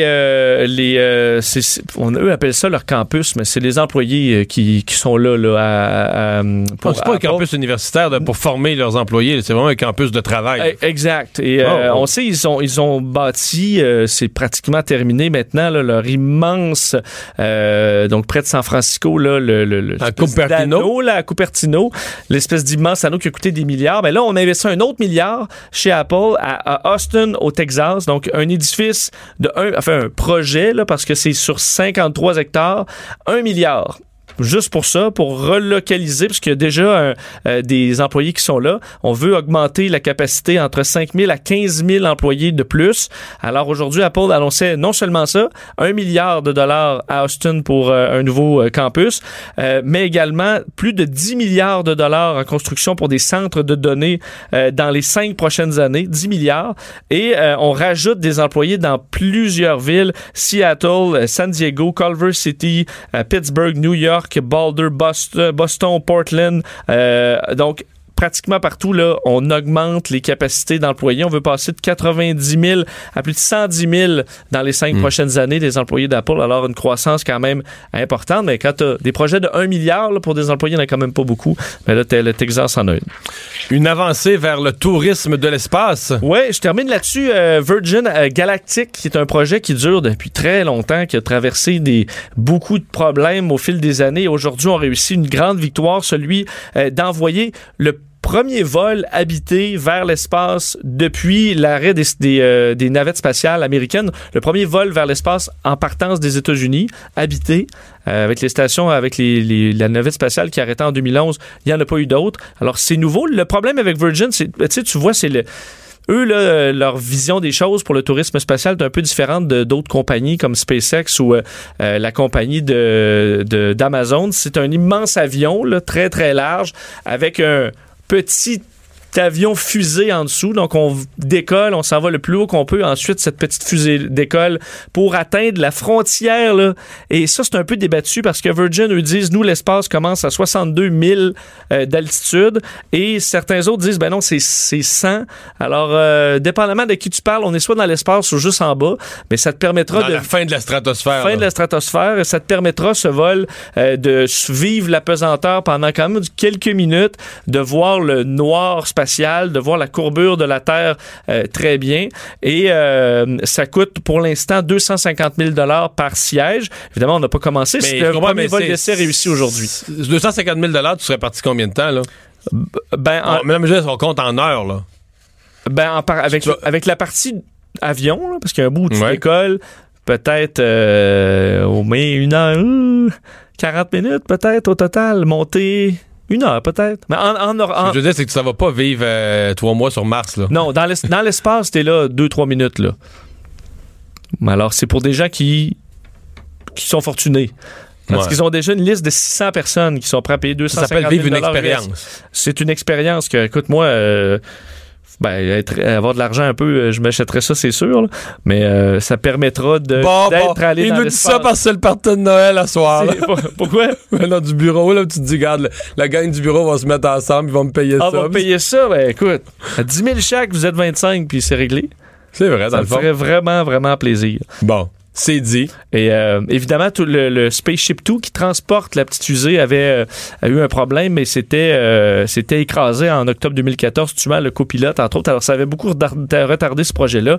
Et plusieurs compagnies en 2019 vont offrir des vols spatiaux euh, touristiques. Alors, ce sera vraiment une nouvelle ère là, dans ce milieu-là. Donc, le tourisme spatial, c'est demain matin, là. C'est en 2019 que ça commence. À moins de, de, de catastrophe, ce qui n'est pas impossible. qu'on pourrait déjà commencer à faire les, les- Parce que tu l'as fait toute la semaine, mais les bilans 2019, le mot de l'année, l'événement de l'année. Il va y avoir tourisme spatial, c'est sûr. euh, à les la recherches Google, puis tout ça. Oui. Et ce qui est intéressant, c'est que tous ceux qui sont les flat earthers, là, quoi? que la Terre est plate, là, Ouais. Qui un... Écoute, il y en a beaucoup, il y en a même beaucoup au Québec. Euh, mais là, je le demandais, parce que j'en ai déjà eu un qui m'écrivait, là, euh, parce que j'avais montré des vidéos en Salut Bonjour de l'espace, puis il me disait, voyons, tout ça c'est plat, euh, tu fais partie de la propagande. Je disais, ouais, vous allez avoir une dure année en 2019, parce que, vous allez pouvoir aller vérifier par vous-même. Mais en même temps, je me dis, je suis pas sûr que les flat earthers, ce soit des gens qui ont vraiment le budget d'aller dans l'espace, mais je veux dire, tu vas le voir à travers le hublot. À moins que le hublot soit trafiqué puis que c'est un écran d'iPad, on va voir que la planète est ronde. Alors, ça devrait régler un bon dossier de Enfin, conspiration en enfin une 2019. unanimité qui, va, qui pourrait se créer en 2019. Ça va être ça. Le retour de Mario Dumont. Jusqu'à 17, parce qu'il ne prend rien à la légère. Il ne pèse jamais ses mots. Cube Radio.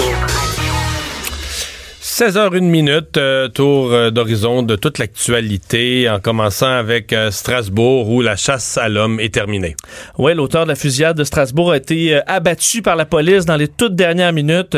Ça nous a été donc confirmé que Sheriff Shekat, l'auteur de l'attentat de mardi contre le marché de Noël à Strasbourg, a finalement été abattu. Lui qui s'était retranché dans un, fait un peu plus au sud, là, mais vraiment à quelques kilomètres du centre-ville de, de Strasbourg, dans un entrepôt. Est-ce qu'il était là depuis les tout débuts? Euh, Ça se peut très bien. Il y a eu plusieurs opérations policières depuis euh, ce matin euh, à différents endroits, à Neudorf, le quartier où plusieurs opérations s'étaient déroulées depuis, depuis mardi. Et là, bon, il faut croire qu'on a eu des informations comme quoi il se trouvait là. Il y a eu échange de coups de feu, ça c'est clair. Je sais pas s'il y a eu des policiers d'atteints, visiblement non, parce que on ne parle que de, de, du suspect là-dedans qui a été abattu, mais de nombreux coups de feu quand même, peu avant 20h heure locale. Donc, euh, euh, shérif Shekat qui a été abattu par les policiers. Alors évidemment, c'est une vague de soulagement pour euh, les citoyens de Stra- Strasbourg et pour la France euh, tout entière euh, qui était évidemment rivés à leur, euh, aux informations pour suivre cette euh, chasse à l'homme qui mobilisait des centaines de policiers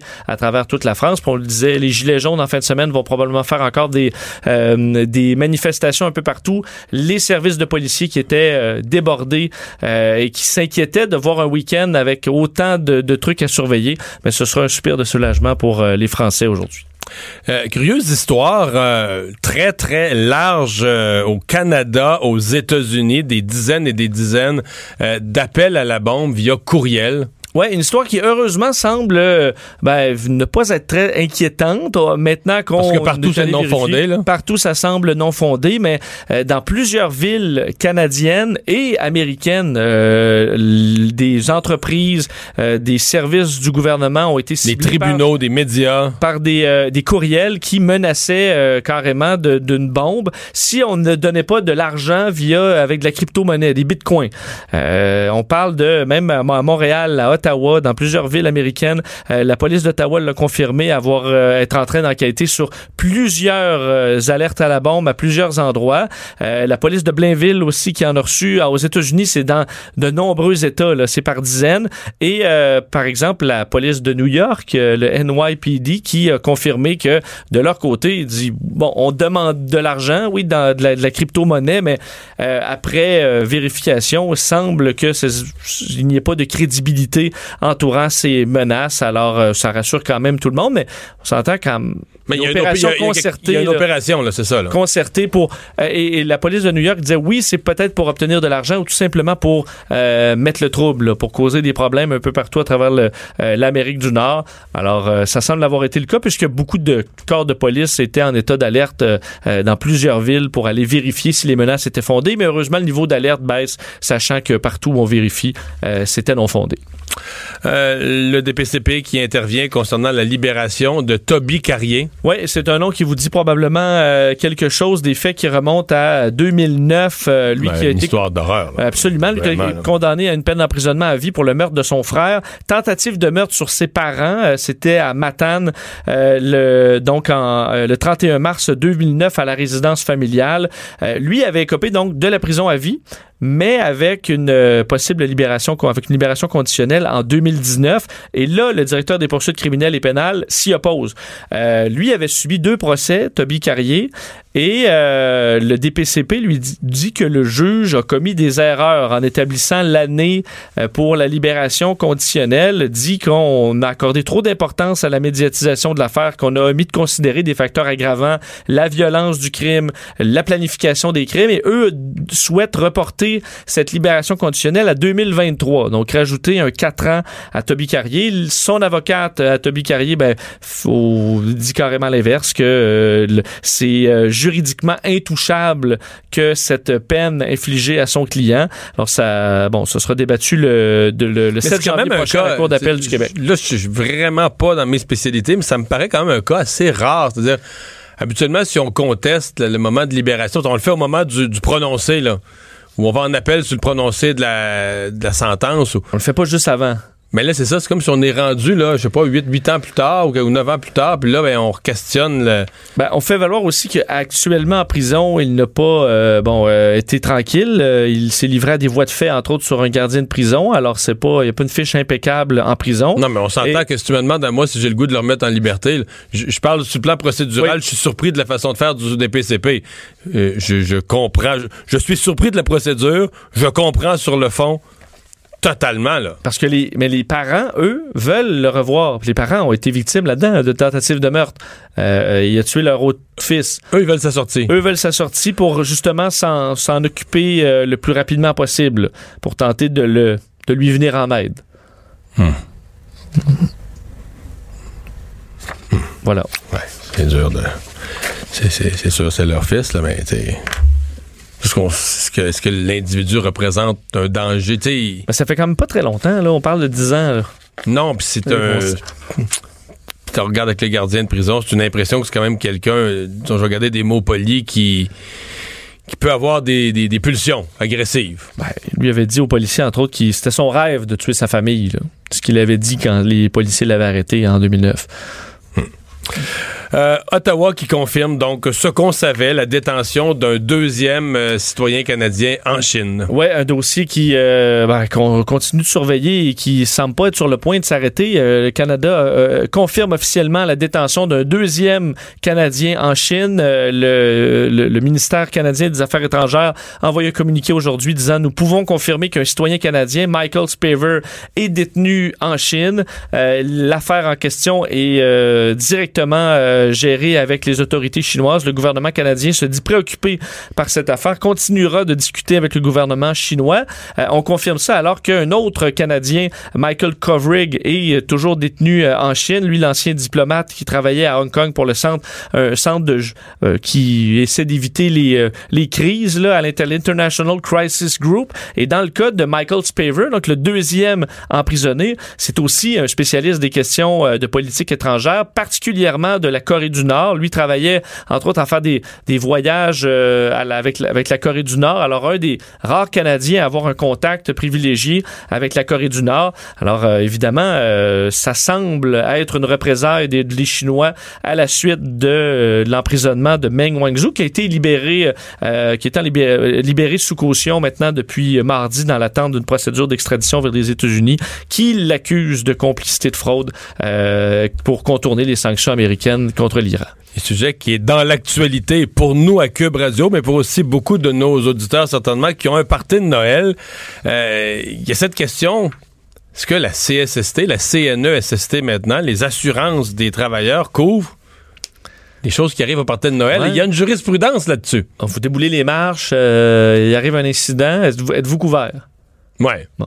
Mais il y a des cas, euh, des cas précis. Là. Au, au milieu d'un souper de Noël, un chef cuisinier s'improvise le dieu de la danse, puis euh, fait, un, fait un, glisse et fait un faux mouvement, chute au sol, euh, blessé, incapable après ça de pratiquer son métier.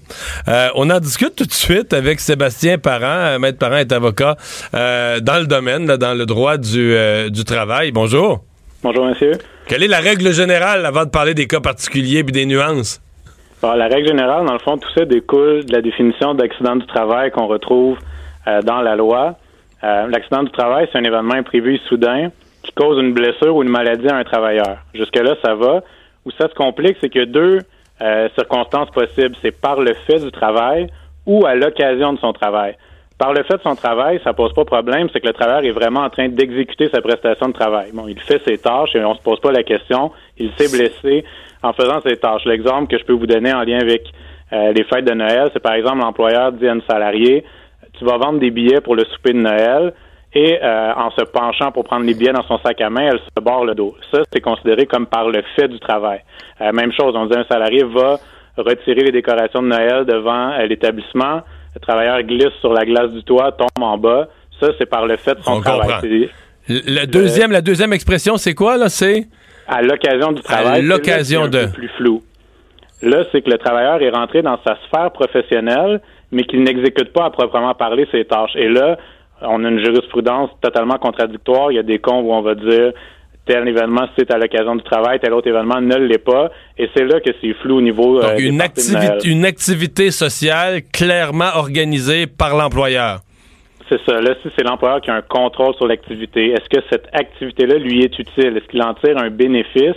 Euh, c'est des critères qu'on va regarder. À quel point l'employeur contrôle l'activité? Le lieu, si on fait est-ce que ça change quelque chose qu'on fasse l'activité, par exemple, dans une la cafétéria ou un sous-sol ou une salle qui est dans l'établissement versus dans un restaurant extérieur, ça change quelque chose? À la lumière des décisions que moi j'ai consultées, non. Euh, c'est vraiment est-ce que c'est l'employeur qui l'organisait ou est-ce que c'est plutôt le club social ou les salariés qui ont eux-mêmes fait un événement euh, à l'extérieur du travail? Ça, ça va jouer beaucoup. Euh, donc, dans le deuxième cas, si c'est un club social des travailleurs, là, je suppose qu'il n'y a plus de CSST du tout à ce moment-là. C'est plus l'employeur qui est concerné. Je me trompe-tu? Ça pourrait être plus, ça, ça pourrait être plus une initiative personnelle des employés euh, versus l'employeur qui fait, qui en fait vraiment un événement. Est-ce que la participation est obligatoire ou facultative? Ça aussi, on va regarder ça. Euh, ce qui peut jouer beaucoup aussi, c'est est-ce que c'est exclusif aux salariés? Si les conjoints conjointes sont invités, là, on va dire ah ben c'était pas exclusivement pour le travail, c'était plus un, un événement extérieur au travail personnel. Donc, encore là, il n'y a pas de règle claire, mais c'est un paquet de critères qu'on va analyser euh, pour déterminer si c'était à l'occasion du travail ou euh, dans la sphère personnelle de la vie du travailleur. Mais donc, vous nous dites, euh, il n'y a pas de, il a pas de règles ou de jurisprudence qui soit claire et limpide et qui permettent de trancher ça. C'est-à-dire que chaque dossier doit être regardé dans son fin détail, va être plaidé, puis le juge va regarder ça à sa façon, puis on, le, juge va trancher, mais on peut pas tout de suite, le juge au tribunal administratif évidemment, là, c'est pas dans les, mais euh, on peut pas établir une règle générale euh, facile à, disons facile à juger, monsieur, madame, tout le monde. Là. C'est ça, vous avez parfaitement raison. C'est du cas par cas. On va évaluer l'ensemble des critères et là, on se le cachera pas. Ça va dépendre aussi du décideur. Euh, certains décideurs vont euh, être plus euh, flexibles sur la notion de l'occasion du travail. D'autres vont voir ça plus strictement. par exemple, si le salarié n'était pas rémunéré, c'était en dehors des heures de travail, dans un autre lieu, là, il y a des décideurs qui ont déjà dit on ne peut pas indemniser l'accident survenu au party de Noël. Donc, Parce que ça change beaucoup de choses là, pour le travailleur. Oui, c'est difficile de, euh, de se gouverner. Les travailleurs, évidemment, s'ils veulent euh, bénéficier du régime, ils auraient intérêt à contester les décisions de la CNSST jusqu'au TAT, le tribunal administratif du travail, et euh, prendre la chance de voir dans son cas si c'était à l'occasion du travail ou non. Mais il n'y a vraiment pas de règles claires en la matière. Maître Parent, merci de nous avoir parlé. Ça me fait plaisir. Au revoir. Es-tu rassuré? Ben, on n'a pas de réponse claire, Vincent. Faut y aller au cas par cas. Je pense qu'il va falloir se dire dans Il va falloir encore quitter du jugement. dans l'incertitude pour notre partie de Noël de ce soir, il va falloir se conduire correctement, essayer de pas se blesser. Je sais. Pas danser, le classique. Pas danser sur la table. Non, je sais pas si c'est dansant, dansant aussi là. Quoi? Ben, je sais pas. Est-ce que t'es. On n'a pas le scénario. Est-ce que tu le souhaites? On n'a pas le scénario. Est-ce que tu danses dans ce genre de. Il semble que je, je t'imagine pas beaucoup. Très, très tard. Très, très tard. Quand il reste plus assez de monde pour. Euh, Mario Dumont et Vincent Dessureau. Le retour de Mario Dumont. Après l'avoir lu et regardé, il était temps de l'écouter. Cube Radio les responsables de l'habitation de la ville de Montréal qui veulent intensifier leur lutte aux coquerelles. Ce qui est un peu frappant, c'est que hmm. on parle pas nécessairement de l'ensemble des logements pour l'instant. On veut s'attaquer aux logements sociaux. Donc, ceux qui sont sous la responsabilité de l'Office municipal d'habitation, donc de la ville. Oui, dans l'arrondissement du Sud-Ouest où on aurait une problématique de, de, coquerelles et euh, des personnes vulnérables qui sont pas qui sont pas nécessairement capables de, de, nettoyer avant que l'extermination arrive, de préparer euh, le, le terrain pour une extermination efficace. Alors, euh, l'Office municipal d'habitation de Montréal, qui a reconnu d'un qui avait un problème, une clientèle qui, qui est parfois mobilité réduite, parfois qui souffre, souffre de problèmes de santé mentale et qui vont obtenir de l'aide puisque la ville octroie 30 000 qui servira à payer le salaire de deux locataires qui vont venir en aide aux autres locataires qui sont touchés par les coquerelles. Alors, eux, c'est pas du bénévolat, ils seront payés pour aller... Mais d'abord pour nettoyer, pour que l'exterminateur puisse... Faire son travail. Passer aux bonnes places. C'est ça, il faut enlever des fois plein, plein de choses. Là. Alors, il y a un passage qui se fait avant avec ces deux personnes-là qui seront embauchées par la ville. Ensuite, l'exterminateur arrive puis fait son travail. Harold Lévy est spécialiste en la matière, souvent interviewé dans plusieurs médias. Bonjour, Harold. Bonjour, M. Dumont. ça, tient-tu la route, ce plan-là? Ben, D'abord, l'idée que quand un exterminateur arrive, il faut que l'appartement, le logement soit bien préparé, c'est réel, ça? Oui, tout à fait. Euh, quand on parle de, de, de blatte, la problématique, c'est qu'il faut que les murs soient propres il faut pas qu'il y ait de la nourriture qui traîne partout. Et très souvent, on, a de la difficulté à avoir des résultats parce que notre produit, on doit l'appliquer dans de la graisse, dans des, dans, des trucs comme ça. Il y a des, il y a des endroits, vous n'avez même pas idée du niveau de salubrité du logement. Comme vous êtes de la graisse, ça veut dire que ça fonctionne pas. Vous êtes comme de la graisse de nourriture sur le bas des murs? Nous, on va y chercher avec des appâts. C'est un produit que l'insecte vient, mange, va le digérer et, ça va le tuer. Mais s'il y a beaucoup de graisse, puis l'insecte mange cette graisse-là depuis des semaines, quand c'est pas des mois, ou des années, ben le problème, c'est qu'il mangera pas notre produit, il va manger la graisse. Puis si je travaille avec des liquides puis des poudres, mon liquide va rentrer dans la graisse puis il va perdre son efficacité dans le temps de le dire. Euh, euh, euh, Monsieur Lévy, quand vous parlez de la graisse, là, vous parlez de la de la graisse, de la, graisse, de, la graisse de nourriture, de friture qui, qui, coule en bas des murs là. Tout à fait, tout à fait. Souvent, c'est pas terrible, ça, là. Ah non, mais souvent, il y a, ça, ça frise le corps de pouce, là, ce qu'il y a comme épaisseur. Je vous jure, des fois, l'espace entre le poêle et, l'armoire, il est comblé, hein, euh, par la graisse. C'est à ce point-là, là. Et on trouve Mais là, quand c'est sale de même, il n'y a plus rien à faire. Les coquerelles sont installées pour longtemps. Là, Eh ben, si on nettoie, oui, effectivement. L'idée de nettoyer est une bonne idée. L'autre idée, c'est qu'il faut absolument qu'ils se mettent en place des programmes qui tiennent compte de la problématique. La problématique des, des, des punaises, des blattes, tout la même chose. Un problème qui commence facile à régler quand ça fait des années qu'il y en a ou des mois qu'il y en a, c'est compliqué parce qu'ils sont rendus loin dans les murs, etc., etc. On a fait un documentaire. Qu'est-ce qu'il faut faire? Non, mais qu'est-ce, mettons, mettons, un bloc qui en aurait depuis, je, mets ça au pire, mettons un HLM, ça fait trois ans qu'ils ont des coquerelles, là, euh, un peu partout, pognés entre le poêle et l'armoire, comme vous êtes, il y en a partout qui sont installés. y a-tu moyen de les exterminer ou il est trop tard? Sont, sont implantés? Il y, a toujours moyen d'exterminer. Le, truc, c'est qu'à ce moment-là, par exemple, il n'est pas question de traiter un logement ou deux. Il faut faire l'immeuble au complet. Puis il faut qu'il y ait des suivis, c'est pas juste une intervention. C'est une intervention au départ, on nettoie, on fait une première intervention, on revient 30 jours après, on réagit, et ce jusqu'à temps que le problème est réglé. Il faut pas arrêter avant qu'il y en ait plus.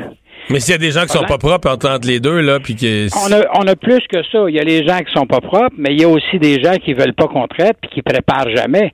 Les armoires sont pas préparées, les gens nous ouvrent pas la porte. Puis quand vous me parliez tantôt, vous disiez un an ou deux, puis vous hésitiez un petit peu. Je peux vous dire que le documentaire qu'on a fait dans Saint-Michel, on a visité 80 logements. Il y avait 60 logements sur les 80 qui en avaient, et la grande majorité en avait depuis 10, 15 et 20 ans. Ouais. Là, c'est des coquerelles qui commencent à être implantées, là. Mais vous savez, un problème de coquerelles dans un quartier, c'est parce qu'il y a des fournisseurs qui ont un problème de coquerelles. Les coquerelles y arrivent avec les ordres d'épicerie dans 95% des cas. Et si vous emmenez des blattes, quand j'ai quand j'ai 60 logements dans un dans un quartier qui ont des qui ont des blattes régulièrement, c'est parce que j'ai un fournisseur dans le coin. l'épicerie amène des coquerelles. Ah, mais les, épiceries amènent des coquerelles dans quoi? Dans, des ben boîtes de carton? Ben oui. C'est là qu'on attrape les coquerelles. Les coquerelles, on attrape ça dans les épiceries. Et plus les produits ont voyagé, plus le problème est important. C'est pour ça qu'on en a plus dans des coins où il y a beaucoup de produits d'importation, etc. Pourquoi? Parce que les choses qui arrivent là ont, ont, été dans un bateau, ils viennent de Chine, ils ont passé par le Pakistan, ils viennent de l'Inde. C'est ceux qui ont plus de chances d'avoir des blattes que les bleuets qui arrivent direct de, de, de, du Saguenay. Là. Ouais. Mais est-ce est -ce que c'est un problème qui grandissant à Montréal? C'est un ou problème qui est de plus en plus important. Ah, les oui? et les blattes dans le moment à Montréal, c'est vraiment un problème majeur. Et c'est de plus en plus important. Il y avait une diminution importante pendant une période de temps, mais la mondialisation a fait que le problème a repris de la force. Et il y en a de plus en plus. Et souvent, ce qui arrive, c'est que quand on parle du, du, du communautaire, etc., ou des logements de l'office municipal, c'est qu'ils n'ont pas de budget. Fait que tout se fait toujours de façon à le mieux possible avec le budget qu'ils ont. Les, vous voulez dire quoi, pas de budget? Vous dire, mettons... basées sur le budget et non sur le besoin. Donc, vous voulez dire, mettons, qu'il faudrait avoir trois interventions de suite, là, à un mois d'intervalle, ils vont en faire juste une, puis ils feront pas les rappels, des choses comme ça? Ben, il faudrait qu'il y ait des programmes beaucoup plus serrés. Il faudrait que, ça coûterait pas mal plus cher, et, ils n'ont pas les moyens. Fait qu'ils vivent avec les coquerelles. C'est un des grands problèmes que qu'ont les logements sociaux. Les logements sociaux, ils sont, ils sont, ils n'ont pas de budget. C'est dangereux? Euh, quelqu'un, quelqu'un, mettons, vit là, puis il y a des coquerelles, puis ça se promène dans son garde-manger. Les, les ça... blattes transportent des pathogènes, c'est clair. Hein? La, la malade, blatte, si ça se trouve dans votre assiette ou dans votre, sur votre sandwich, pas sûr, sûr qu'elle n'a pas été sur la bolle de toilette ou ben non, d'un vidange avant, première des choses. Puis deuxième des choses, leurs exuvies, leurs excréments, etc., transportent un, un, un problème, c'est que c'est très, très allergène. Il y a des gens qui ont des problèmes d'allergie très graves, respiratoires, dus à la problématique des punaises. C'est sûr que vous avez deux punaises, c'est pas important au niveau santé, je veux dire. Mais si vous en avez beaucoup, et croyez-le ou pas, on fait des logements où on calcule la population de punaises en dizaines de milliers. Des punaises après un an, une punaise après Euh, un punaise an va là? produire 100 000 punaises. Euh, punaise ou coquerelle, là, on... Ah, les coquerelles, je m'excuse, j'ai Les sauté co- d'un à l'autre. Vous vous êtes rentré déjà dans des logements, vous avez plus de 10 000 coquerelles. Vous avez, là, je comprends qu'on les Ah, oui, compte. ça, Rendu là, on les compte plus. On cogne dans la porte dehors, puis les punaises tombent. Les, les coquerelles tombent. Puis quand on rentre en dedans, il y en a partout. Quand on finit, je veux dire, euh, ça tombe dans le lavabo, on a un, on a un pouce d'épais dans le lavabo, puis on les entend tomber, on pense que c'est de la pluie. Mais là, le monde vivait là-dedans, là? Les gens vivaient là-dedans. Puis il y a des gens qui ont les coquerelles et les punaises. Et des quantités aussi importantes. On a fait un truc à NDG il n'y a pas longtemps, un- encore là un documentaire que vous pouvez voir, où, où- où dans un logement, on a calculé que le gars, il avait 10 000 punaises. Comment tu fais pour vivre avec 10 000 punaises? J'avais dit quelque chose tantôt qui est important. La plupart du temps, c'est des gens vulnérables. Des gens qui sont pas de se défendre, des gens qui n'ont pas les moyens, des gens qui comprennent pas que leur problème est important et qu'ils peuvent faire quelque chose. Ils ont honte, ils ont peur. Il y a, il y a- il y a- il y a 200 raisons. J'essaye pas de juger, il n'y a pas de jugement porté Non. là-dedans. Mais On fait, on a fait un logement il y a pas, la, la semaine passée. J'ai demandé à la dame où était son, son, son réfrigérateur, je le vois pas. Les vidanges montent jusqu'au plafond. Mais si, euh, si, si, euh, je, mettons, je ramène chez moi une, une coquerelle dans mon dans mon épicerie, mais que chez moi c'est c'est propre, il n'y a, pas de nourriture qui traîne, il n'y a pas de vidange. Ils vont développer très, ça va très se développer quand même ou ok? genre- Oui, ils vont se développer quand même. mais Ils vont se développer beaucoup plus lentement. Parce que l'idéal pour eux, c'est beaucoup d'humidité, beaucoup de nourriture. Ça, c'est les deux éléments les plus importants. Beaucoup d'humidité, beaucoup de de nourriture, beaucoup de chaleur. Il y a des logements qu'on rentre, ils ont tout ça. Et là, ils se développent à une vitesse folle. S'ils ont très peu de nourriture, puis je veux dire, le, le climat, il est pas bien, etc., ils vont se développer très lentement, mais ils vont se développer pareil. La grande différence, c'est qu'ils vont se développer pareil, mais lentement. L'autre grande différence, c'est que vous, vous allez appeler rapidement pour faire faire le travail. Puis la troisième grande différence, c'est que minute. le logement va être adéquat quand je vais arriver pour traiter. On va régler dans le temps de le dire. Un traitement, une intervention, deux si ça va mal, puis le problème est réglé. Quand on arrive à des places, les gens, on se rend compte, quand l'office municipal, puis j'ai vu le reportage, un reportage il n'y a pas longtemps, un documentaire, où l'office municipal, disait que souvent, c'est eux, quand ils font leur visite, qui trouvent qu'il y a un problème de punaise ou de coquerelle, parce que les gens n'ont pas parlé. Ouais. C'est un beau dossier dans lequel la ville s'embarque parce que c'est quand même gênant. L'office municipal d'habitation, tu te dis, c'est géré par la ville, c'est pas un logement privé, c'est un logement public pour loger les gens les plus démunis pis tout ça. Euh, la ville se ramasse à laisser les gens dans leur coquerelle, ça fait dur un peu, là. Il faut admettre, par contre, qu'à l'office municipal, ils ont souvent une clientèle plus, Ouais, plus plus vulnérable, qu'ailleurs et plus difficile qu'ailleurs, qui est beaucoup plus difficile. Pas tous, il faut faire attention, pas généraliser, il faut faire attention à ce qu'on dit, mais à l'office, il y a quand même une partie de la clientèle qui sont des gens qui soit qui ont des problèmes de santé mentale, etc., qui sont là, puis c'est correct, mais ces gens-là sont beaucoup plus difficiles à contrôler. Quand ils ont des problèmes, souvent on n'entend pas parler, et quand on entend parler, le problème est difficile à régler parce qu'ils veulent pas nous laisser rentrer, ils ont peur de nous, il y a toutes sortes de phénomènes. de- Il y a des gens qui c'est tout simplement de la mauvaise volonté, ils veulent rien savoir, mais il y a beaucoup de gens c'est parce qu'ils sont pas capables. Les personnes Harold, Harold, les, les- gens qui dire de mauvaise volonté veulent rien savoir, mais vous, vous êtes l'exterminateur. Eux sont pognés avec des coquerelles. S'ils veulent rien savoir de vous, ça veut dire qu'ils vivent bien avec leurs coquerelles. Ils aiment mieux, ils aiment mieux vivre avec leurs coquerelles que d'avoir l'exterminateur qui arrive, qui va leur dire, faut que tu tasses tes affaires le long des meubles, faut que tu nettoies. Il faut faire attention à comment on le dit, mais pour un certain nombre, c'est vrai. Puis il y a des places où c'est pas ça du tout, c'est que les les eh ben, parce que là on parle de l'office municipal, etc. Mais dans le privé, il y a aussi des propriétaires qui veulent rien Ah, savoir. il y a les deux, hein. Il y a le propriétaire qui veut rien savoir, puis il y a le propriétaire qui veut tout faire pour régler son problème, puis le locataire veut rien savoir. Il y a les deux, hein. Il y a autant de victimes sur un bord que sur l'autre. Hey, Harold Lévy, merci de nous avoir parlé. Je suis à votre service. Au revoir. Mario Dumont. Il s'intéresse aux vraies préoccupations des Québécois. La santé, la politique, l'économie. Jusqu'à 17. Le retour de Mario Dumont. La politique, autrement dite. Euh, on va aller dans un instant à Lise Ravary, mais juste avant, Vincent, tu me fais signe qu'on a des nouveaux détails sur euh, Strasbourg. Je voulais vous rappeler euh, que le, le suspect a été abattu, le tireur du marché de Noël de Strasbourg, et le ministre de l'Intérieur français a donné quelques détails sur l'opération qui a eu lieu à 21h heure locale.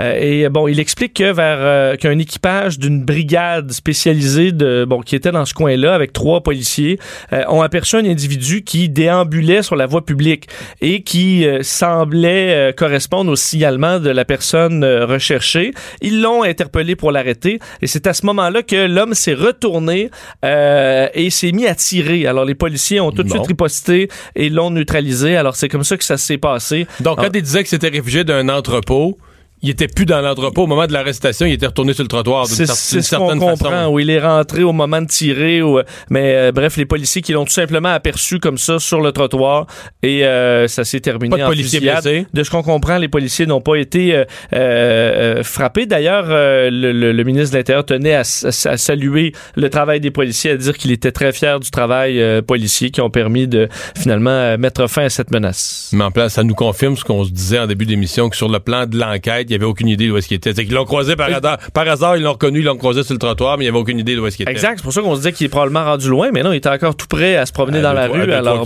bon. Euh, on va aller tout de suite à Lise Ravary. Bonjour Lise. Bonjour Mario. Euh, tu veux nous parler de cette euh, situation des directeurs d'école? Euh, C'est un thème, euh, un thème qui est souvent revenu dans l'actualité. Euh, des directeurs d'école qui sont euh, intimidés ou interpellés par des parents agressifs. Et euh, on en entend souvent parler. Les enseignants aussi hein, se plaignent que trop souvent une conversation avec un parent peut finir euh, en engueulade et euh, menaces et ainsi de suite. Mais là, ça prend une tournure euh, un peu différente parce que c'est un peu passé sous le radar, mais euh, lundi dans le journal, on parlait d'une euh, d'un cas où une directrice d'école aurait été encerclée par une dizaine de pères euh, qui euh, exigeaient que leurs enfants ou leurs enfants soient exemptés du cours d'éducation sexuelle à l'automne. Il y a beaucoup d'ingrédients là. de- Il y a beaucoup d'ingrédients dans l'histoire là. hein. Donc, donc cours d'éducation sexuelle à l'automne, on le sait, ça risque d'être, euh, permettez-moi l'expression, le bordel. Pour toutes sortes de raisons, pas assez de profs, euh, profs pas prêts, syndicats qui n'ont pas l'air de vouloir collaborer. bon, Mais aussi euh, obstruction religieuse, puis on le savait parce qu'on l'avait vu en Ontario. Tu sais, quand le Québec a oui. annoncé le retour des cours d'éducation religieuse, qu'est-ce que tu veux? C'était pas dur pour des gens comme nous là, qui faisaient un peu d'analyse. Ils disent, Voyons, ils l'ont fait l'année passée en Ontario, puis il y a des Ben parents oui. qui allaient chercher leurs jeunes à la porte de l'école parce qu'ils voulaient pas qu'ils entendent ça. là. On se dit, ouais, ça risque d'arriver chez nous aussi, tu sais.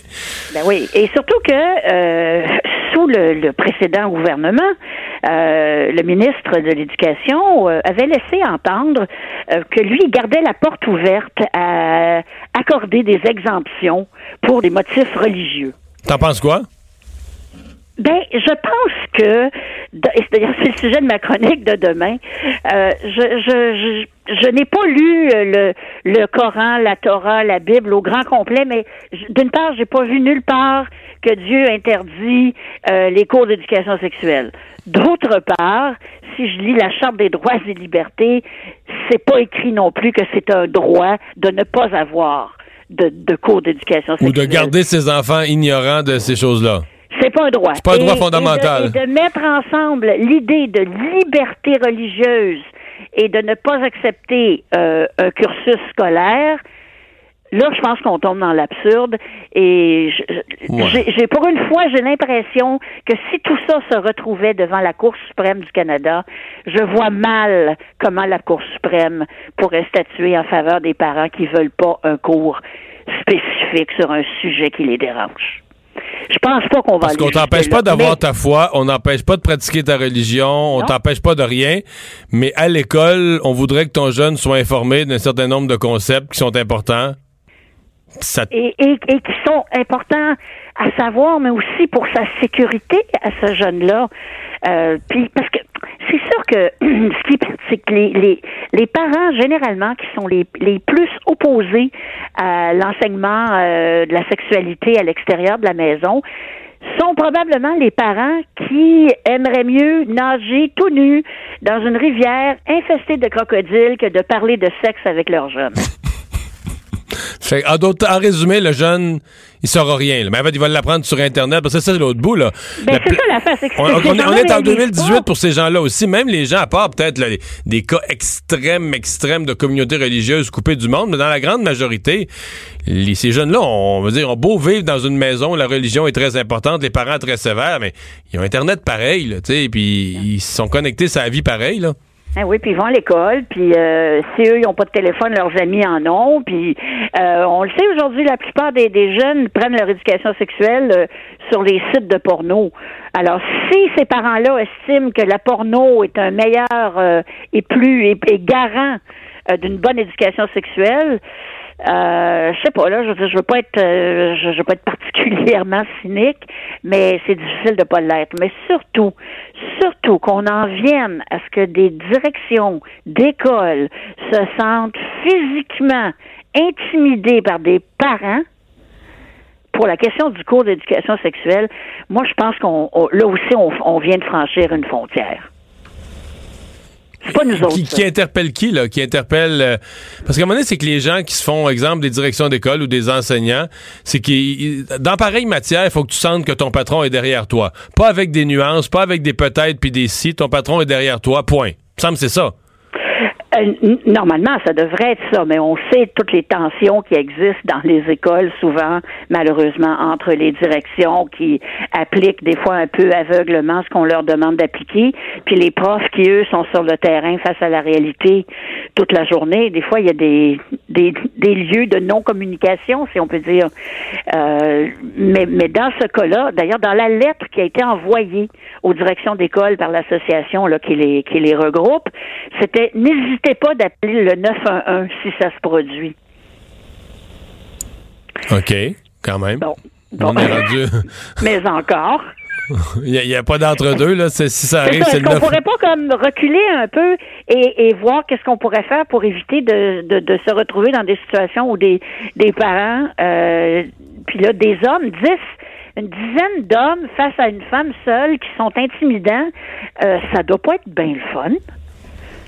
Hein? C'est une scène Ça particulière, là. Hein? C'est une scène particulière. Compte tenu que cette femme-là est, censée être en autorité, c'est la direction de l'école. Euh, exactement. Alors c'est c'est pour ça que je, moi je, je, je crains un peu qu'à l'automne, si le cours est donné comme tout le monde semble, en fait, la plupart des gens l'espèrent, euh, je, je me demande si on s'en va pas vers euh, notre prochaine crise d'accommodement. Ouais, à ce point-là. Ben, c'est un sujet qui est très épidermique. La, tu sais, la sexualité dans, dans la vie, euh, c'est comme le, je dirais pas un mauvais jeu de mots, mais c'est le sujet qui nous allume le plus, là. Ouais. Mais à, tout- à toutes sortes de niveaux.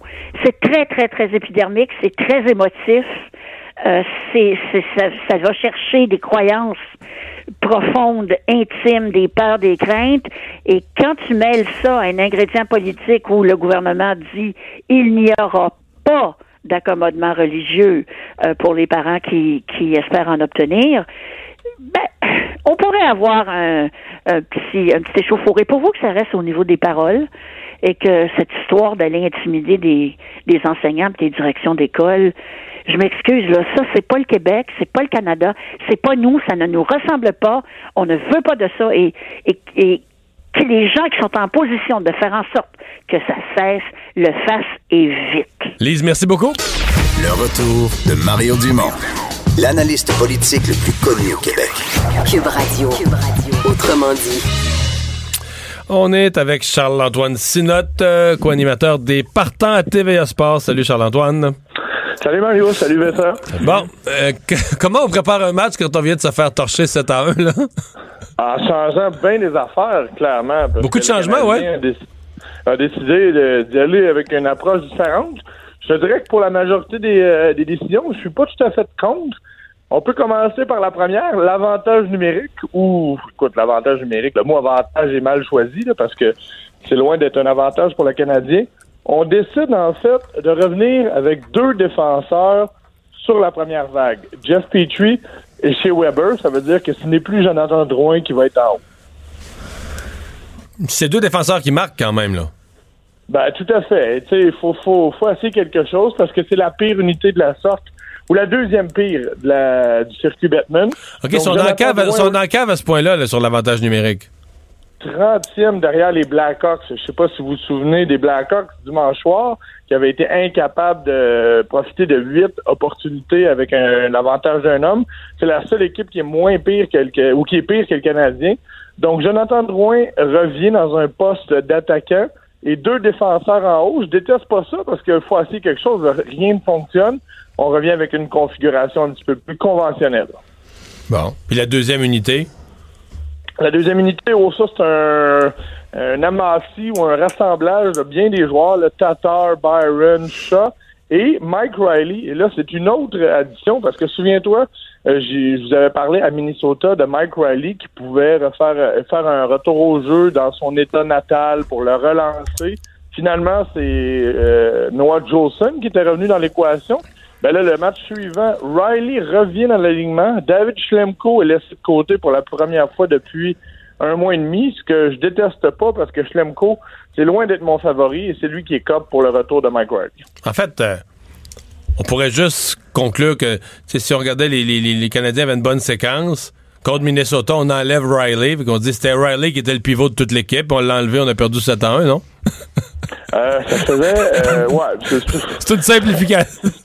Si tu veux faire des maths faciles, en Ah, effet, ok, ok, puis l'autre changement, puis l'autre changement, puis écoute, j'ai pas la réponse, mais il y a rien qui arrive pour rien dans la vie. Souvenez-vous du match le dernier, euh, ce- ce- cette défaite le mardi, Nicolas Deslauriers s'est battu. C'était 4 à 0 pour le Canadien, pour pour euh, pour euh, le Wild plutôt. Nicolas Deslauriers décide de se battre un peu pour fouetter les troupes, la bonne vieille méthode euh, un peu arriérée selon moi. Et ce soir, Deslauriers est laissé de côté pour la première fois en quatre ou cinq matchs. C'est Matthew Pekka qui revient sur le quatrième trio. Est-ce que c'est pour avoir plus de rapidité contre une équipe rapide, celle de la Caroline? Peut-être, mais moi je pense qu'il y a quelque chose dans la réaction de Deslauriers que Claude Julien n'a- pas apprécié. C'est un gars qui s'est cassé le visage, littéralement. On lui a donné un gros contrat euh, avant la saison pour, euh, pour un joueur de quatrième trio. Et là, revient au jeu et oublie qu'il y a un risque que certains de se battent. Il, y a, il y a- il y a une fracture au visage. Est-ce que c'est une pénalité? Pour moi, je le vois un peu comme ça. Ah ouais. Je- Charles-Antoine, s'il y a un- ben, une soirée, je pense, où euh, même un fan du Canadien peut dire on laisse le Canadien de côté, puis on écoute d'autres équipes, c'est ce soir où les deux euh, puissances de la Ligue nationale de hockey s'affrontent. c'est le match de l'année jusqu'à présent dans le circuit Batman. Et les Hurricanes, là, c'est pas une mauvaise équipe, là, ça va être dynamique et tout. Mais deux vraies, de vraies puissances, c'est le Lightning de Tampa Bay et les Maple Leafs qui s'affrontent ce soir. euh, les deux meilleures formations de, l'Est. les Ouais, ça pourrait, ça pourrait être la finale de conférence qui se, qui se prépare, là. Hein? Exactement. C'est les deux équipes qui sont en tête de la division Atlantique. Ça, c'est celle du Canadien. Donc, ça vous donne une idée à quel point la, la côte est, est longue à monter par en avant. Ce que ça veut dire pour le CH, c'est qu'on on doit se concentrer sur ce qu'on a derrière nous, dont les Hurricanes de la Caroline. Mais pour revenir à ce match-là, qui d'ailleurs est présenté à TVA Sport ce soir, je trouve vraiment que c'est du hockey à un autre niveau. Un avantage numérique des deux côtés. La rondelle va bouger. Deux bons gardiens. Vasilevski, le gardien du Lightning, revient ce soir. Il était blessé, mais dans son absence, l'équipe n'a pas arrêté de gagner. C'est les Stamkos, c'est les Braden Point du côté de la Floride, c'est les Austin Matthews, John Tavares, William Nylander qui est de retour depuis maintenant euh, trois matchs. Cube Radio.